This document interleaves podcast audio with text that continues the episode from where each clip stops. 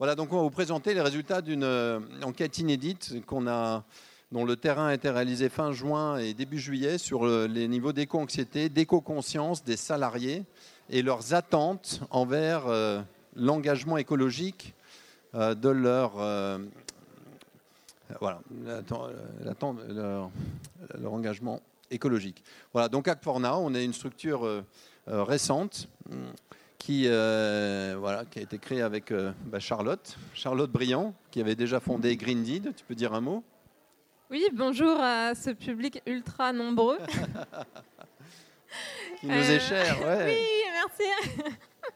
je suis, oui, donc je suis la fondatrice de Green Deed, qui est une structure qui a été euh, créée il y a deux ans aujourd'hui, qui propose du conseil, de la formation et un grand nombre d'ateliers de sensibilisation à la RSE et notamment aux enjeux climatiques. Donc euh, Act for Now, qui est le nom de notre nouvelle structure créée en partenariat avec Jean-Christophe, euh, vient tout juste d'être créée euh, à la suite en fait des résultats de l'enquête qu'on va vous partager aujourd'hui. Voilà.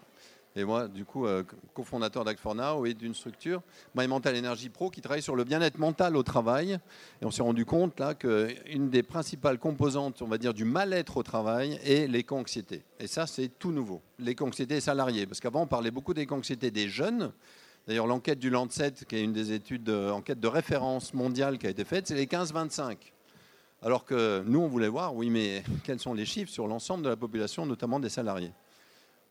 Voilà, alors du coup, cette enquête, ben, elle est née de notre envie de euh, quantifier deux phénomènes majeurs qui datent d'avant l'été, hein, qui sont l'augmentation de l'éco-anxiété et son impact sur la santé mentale au travail, sujet qui a été peu abordé jusqu'à présent, et puis la défiance exprimée par des jeunes diplômés euh, euh, envers les entreprises. Je ne sais pas si vous vous souvenez, tout ce qui s'est passé en mai-juin, voilà, entre Polytechnique, Sciences Po, HEC, etc.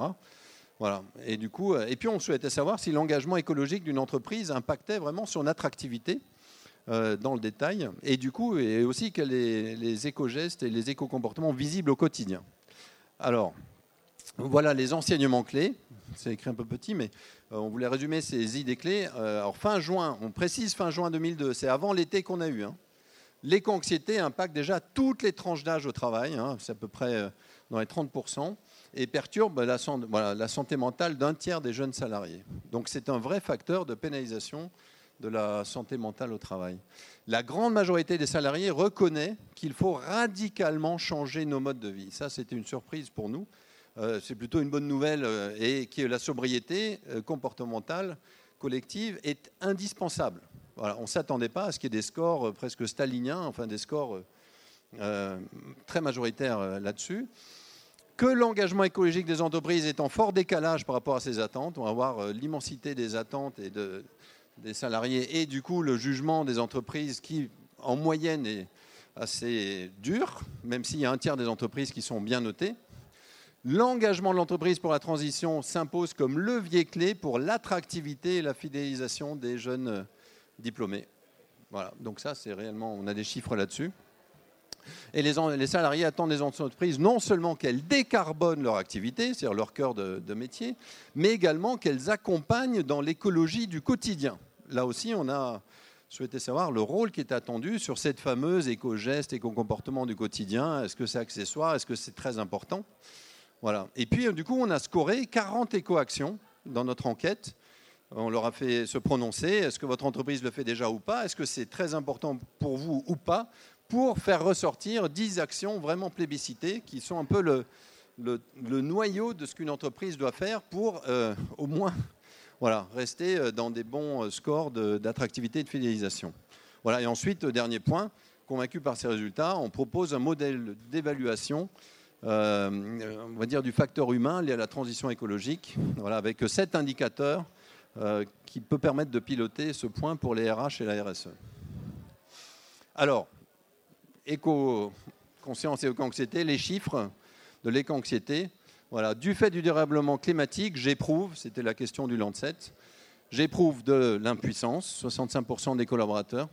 Là, vous avez l'ensemble de la population, 52% de la colère, et c'est vraiment sur l'ensemble des salariés, 20-50 ans. Hein. La colère, euh, c'est très fort.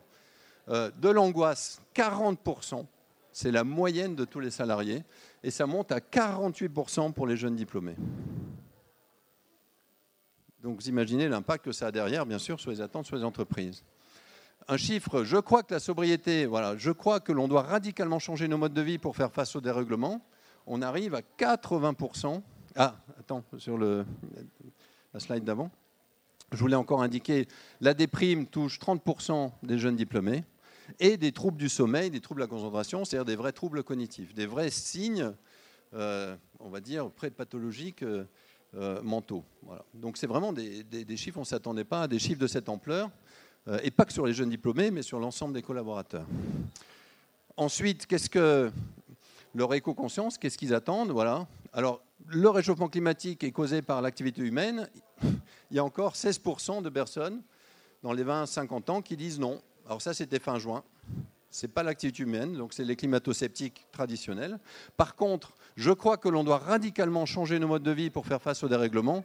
On arrive à des scores très forts, 80% des salariés. On s'attendait, moi personnellement, je ne m'attendais pas, même si on est des personnes convaincues, on ne s'attendait pas à ces chiffres. Je crois que la sobriété des comportements individuels est indispensable pour faire face. 79%. C'est-à-dire qu'on n'a pas besoin, il ne faut pas prendre trop de pincettes en demandant aux gens, il faut mettre en place des actions. Les gens sont préconvaincus. Euh, et ensuite, euh, euh, par contre, je crois que l'on n'empêchera plus une catastrophe climatique pour l'humanité, 47%.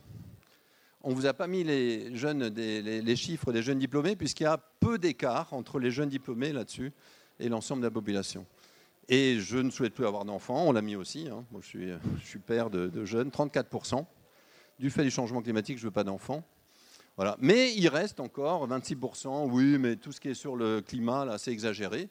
Ce qui veut dire qu'en entreprise, on l'a mesuré, ces sujets sont des facteurs de dissension et de tension tout à fait possibles, et du coup, qui sont des facteurs qui font démissionner et qui font bah, ne pas aller dans une entreprise. On va voir l'ampleur des chiffres là-dessus. Voilà.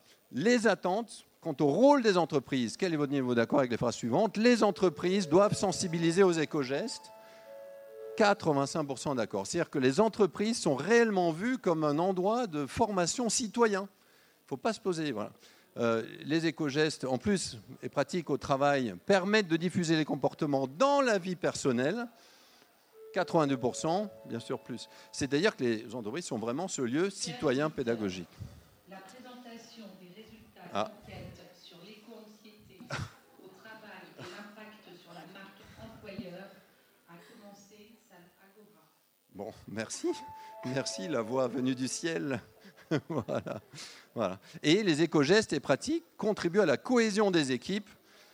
70% d'accord et 80% pour les jeunes diplômés.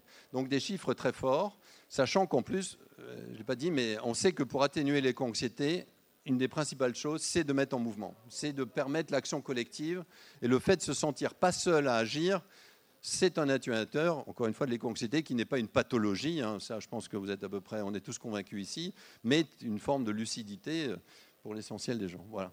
Alors, ensuite, on peut aller plus loin. Mais par contre, est-ce que les entreprises sont considérées comme actives? Elles sont encore minoritaires. C'est au sein de votre organisation, est-ce que la direction, bon, vous permet de prendre l'initiative que 45, mais des actions? Alors c'est déjà bien.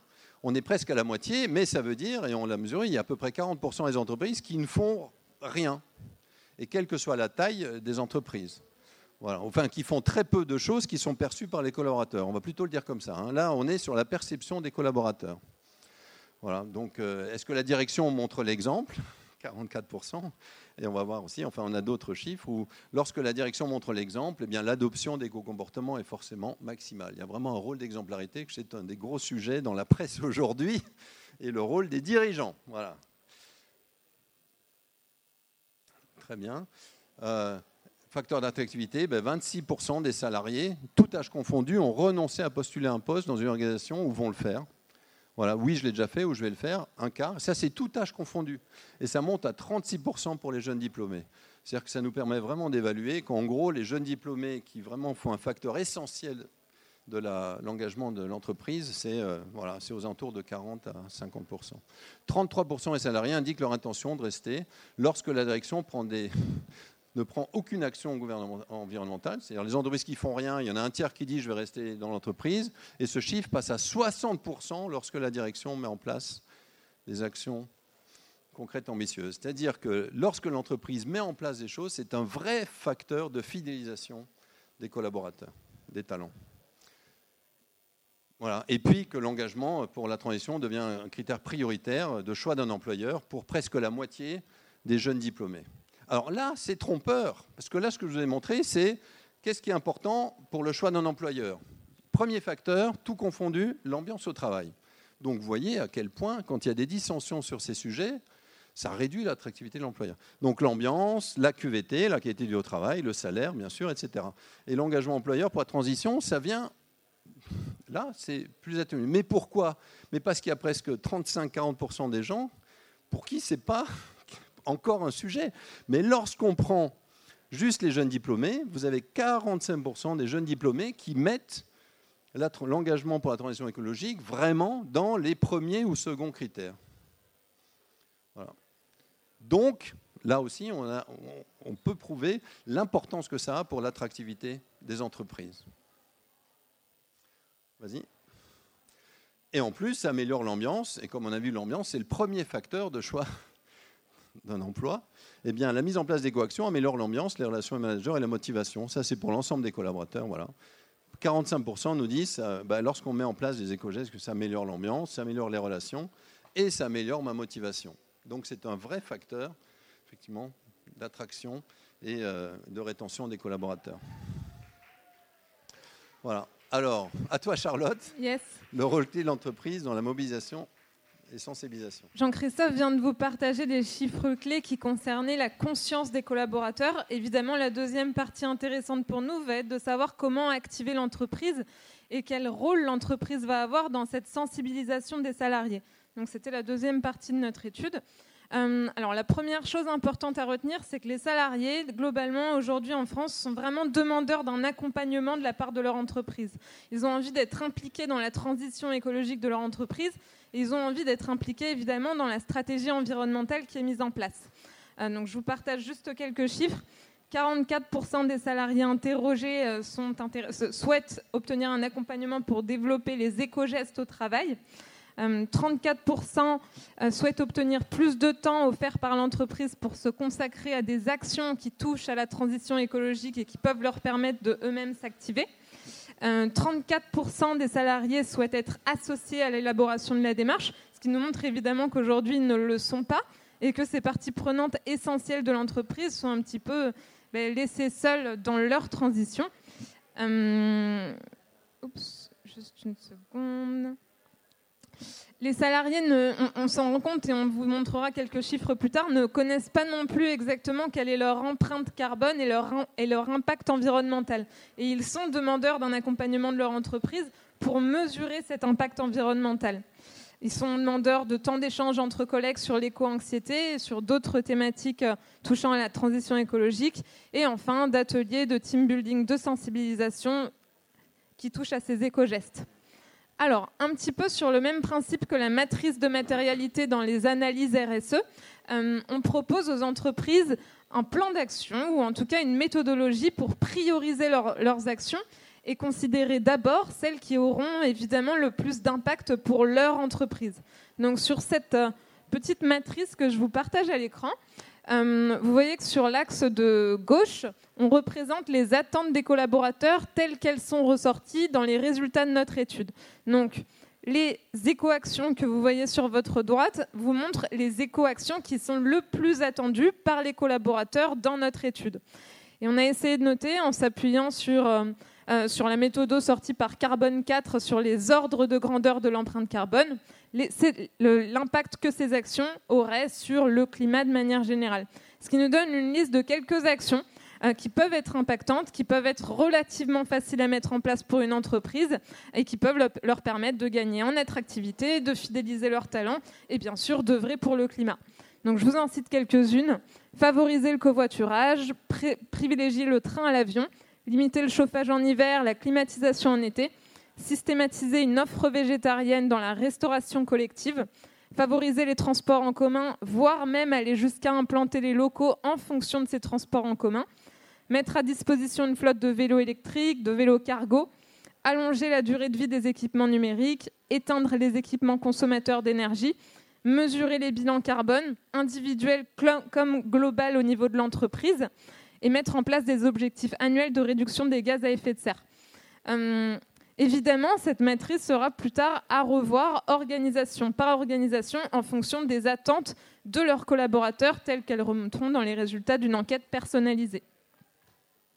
On peut dire que tu avais aussi les actions qui apportent des économies, puisque par les temps actuels, si on peut combiner économie et écologie, c'est bien sûr euh, doublement gagnant.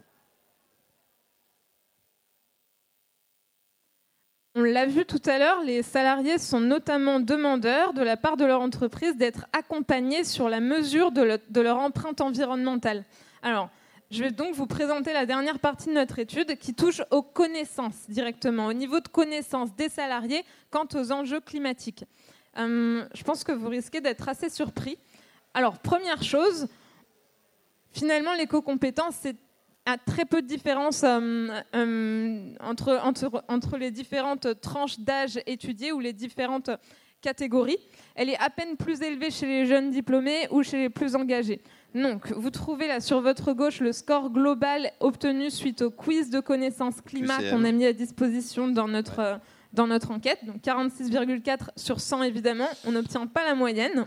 ce chiffre montre un tout petit peu quand on interroge les bacs plus 3 donc 48,6%. Et à Bac plus 5, on touche à peine à la moyenne avec un score de 50,3 sur 100. Ce qui, est, ce qui nous a un petit peu surpris aussi, c'est le faible pourcentage de salariés interrogés qui ont une bonne idée de l'empreinte carbone moyenne d'un Français. Donc, comme vous le savez peut-être, en disant on espère, vous le saurez aujourd'hui, cette empreinte carbone moyenne d'un Français aujourd'hui est estimée à environ 10 tonnes de CO2 par an. Donc, dans notre quiz, on avait quand même mis des marges assez éloignées. On posait la question entre 10 tonnes, 70 tonnes ou 700 tonnes de CO2. On n'a que 22% des salariés interrogés qui ont su trouver la bonne réponse. Ce qui nous montre qu'il y a une vraie méconnaissance des ordres de grandeur des émissions carbone. Donc, quelques, deux petits exemples un petit peu euh, probants aussi. Euh, plus de la moitié des salariés interrogés ont une bonne estimation de quelle part ont les émissions euh, carbone qui touchent au secteur du transport dans les émissions de gaz à effet de serre en France. Tandis qu'en revanche, très peu ont de bonnes notions des, émissions carbone euh, qui touchent au secteur de l'alimentation. 31% seulement savent que diminuer sa consommation de viande est l'action la plus efficace pour réduire son empreinte carbone alimentaire. Donc uniquement sur le secteur alimentation je vais repasser la parole à Jean-Christophe qui va vous présenter euh, l'outil qu'on est en train de mettre en place pour piloter l'engagement des, collaborateurs et réussir et permettre aux entreprises de réussir leur transition écologique. le volet humain de la transition écologique, donc on s'est dit de fort de ça, ça serait quoi le tableau de bord idéal d'un responsable RH ou RSE en ce qui concerne euh, les collaborateurs et donc euh, aussi la marque employeur? Et on s'est dit euh, qui a sept indicateurs que l'on propose et que l'on peut obtenir en faisant la même enquête avec euh, euh, le même corpus de questions, cette fois en interne dans l'entreprise, pour comparer du coup aussi par rapport à, l'étude de cadrage. Vous voyez peut-être. Alors, il y a quatre indicateurs liés aux collaborateurs qui sont le niveau d'éco-anxiété des collaborateurs, avec tout ce que ça a comme impact de colère, de dissension ou de, déprime et de, de mal-être et d'absentéisme. Euh, le niveau d'éco-connaissance. Et là, on voit d'ailleurs que en vert ou rouge, en vert, vous avez les entreprises très actives et en rouge, les entreprises peu actives. Il n'y a pas d'écart. Ce qui veut dire que le niveau d'éco-connaissance, il y a très peu de sensibilisation, formation faite euh, sur ce niveau d'éco-connaissance, mais c'est un, facteur clé. Le niveau d'éco-conscience, voilà, j'ai conscience de ce qu'il faut et, l'engagement pour la transition. Et ensuite, les éco-comportements, c'est-à-dire qu'est-ce que je fais déjà? Je réduis ma consommation de viande, je, réduis, je prends plus des transports doux, enfin voilà, tout l'ensemble de corpus de comportements individuels. Euh, qui vont aussi être ces actions visibles qui vont créer l'atmosphère de l'entreprise, euh, notamment lorsqu'il y a des, des, nouveaux candidats. Et donc, il y a trois indicateurs employeurs qui sont la capacité de fidélisation liée à tout ce qui est éco-geste et éco-action. La capacité d'attractivité, qui est liée, encore une fois, qu'on calcule à partir de ce qui a été mis en place et, des, du questionnaire, des perceptions. Et ensuite, l'impact de tout ce qui est éco gestes, éco-comportement, sensibilisation sur l'ambiance, puisqu'on a vu que l'ambiance était un énorme facteur d'attractivité, le premier facteur de choix d'un emploi. Donc en ayant des enquêtes régulières qui permettent de mesurer ces différents facteurs, on pense que ça donne un tableau de bord qui permet à l'entreprise de se mettre dans les meilleures conditions pour réussir l'enjeu de transition écologique, c'est-à-dire d'avoir un maximum de collaborateurs qui sont motivés, conscients et impliqués sur ces enjeux, mais aussi qui sont compétents. Puisque si on a des gens impliqués mais peu compétents, ben, ils ne vont pas forcément opter pour les meilleures décisions ou comprendre les enjeux stratégiques de l'entreprise. Donc on se dit qu'avec ces sept indicateurs, on met l'entreprise dans les meilleures conditions pour affronter les enjeux de la transition écologique. Merci de votre attention. J'espère qu'on n'était pas trop rapide. Et euh, avec plaisir euh, à vos questions. Merci.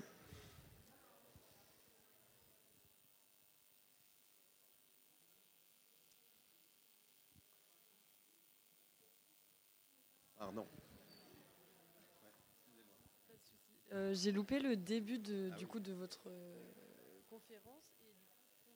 Combien On a interrogé 1000 euh, salariés de 20 à 50 ans.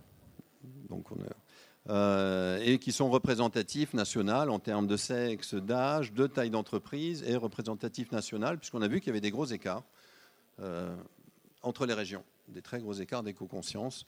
Sans le dire, les Parisiens sont en tête. On est lyonnais, donc on reconnaît que les Parisiens, l'Île-de-France est en tête, et la région PACA est très, très, très en retrait. Voilà.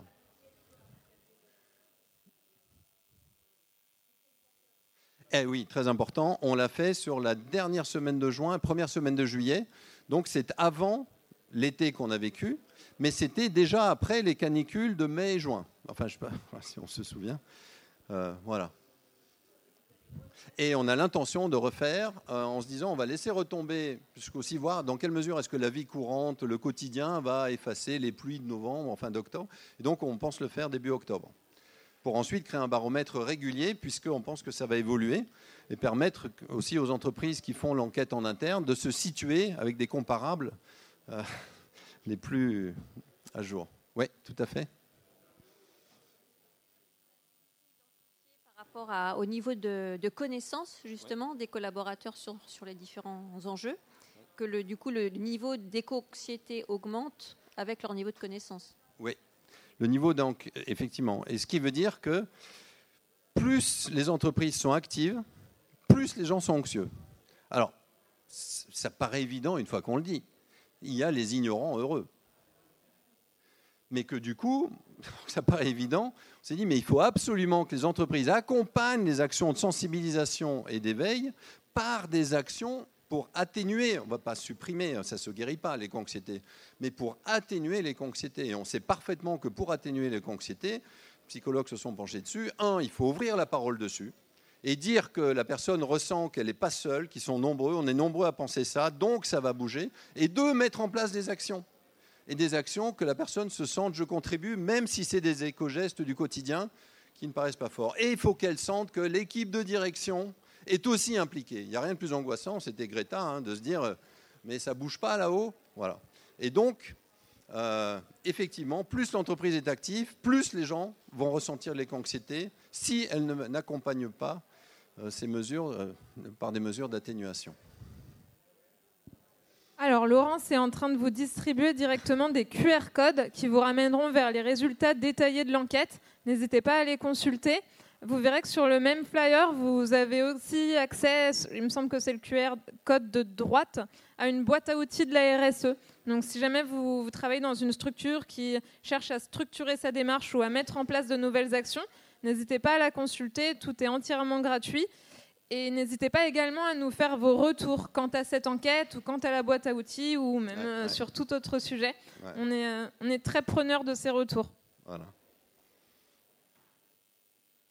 Voilà, merci Et puis merci au Salon Pro Durable de nous avoir offert cette tribune, même si c'était. Et aussi la, notre communiqué de presse, la diffusion euh, de nos résultats que vous retrouverez. N'hésitez pas aussi à venir. Merci beaucoup de votre attention.